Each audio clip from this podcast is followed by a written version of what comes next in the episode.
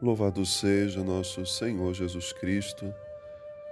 Irmãos e irmãs, hoje quarta-feira da 12 segunda semana do tempo comum. O Evangelho Jesus alerta aos discípulos e é um alerta para nós hoje também quanto aos falsos profetas. Naquele tempo existiam muitas pessoas que se denominavam profetas e falavam coisas que desvirtuavam o que era realmente a palavra de Deus. E muitos ganhavam seguidores, muitos eram aplaudidos, mas não era uma palavra que levava ao crescimento daqueles que estavam ali com eles. Hoje não é diferente.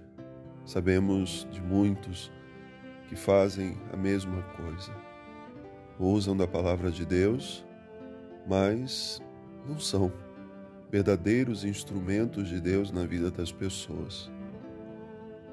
E Jesus usa então um exemplo da árvore boa e da árvore ruim. Uma árvore boa produz frutos bons, uma árvore ruim produz frutos ruins. E assim somos chamados a fazer sempre esse discernimento mas aqui não cabe só pensar nos outros. Devemos pensar também em nós. Porque é fácil quando nós utilizamos essas reflexões, essa palavra para pensar em alguém. Mas eu posso cair também nesse risco.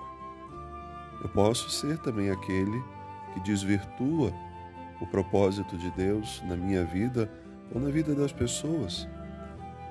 Então eu não posso querer aplicar somente aos outros aquilo que antes eu devo fazer uma um exame de consciência da minha própria vida. Lembremos que os evangelhos desses dias nos convidavam também a isso, ao não julgamento, a antes tirar a trave que está no nosso olho antes de querer tirar o cisco do olho do nosso irmão. E é importante a gente fazer uma autoavaliação, olhar para a nossa vida. Então vivemos num tempo tão difícil de polarização, para um lado, para o outro.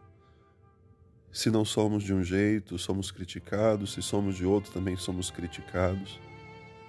E como é difícil fazer a vontade de Deus quando tantas vezes não conseguimos expressar aquilo que Deus realmente quer de nós.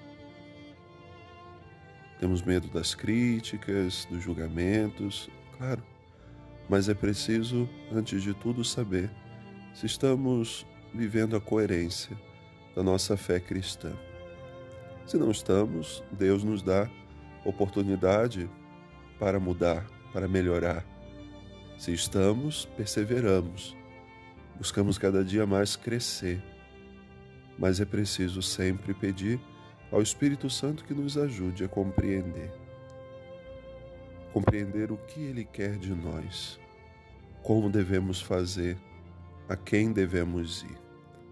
Então o Senhor nos constitui como seus mensageiros, como seus profetas, mas que sejamos profetas da verdade, que possamos oferecer aos nossos irmãos e irmãs os bons frutos da nossa relação com Deus e assim fazer crescer cada vez mais o desejo de outros conhecerem esse Deus a quem nós amamos e servimos. Deus abençoe.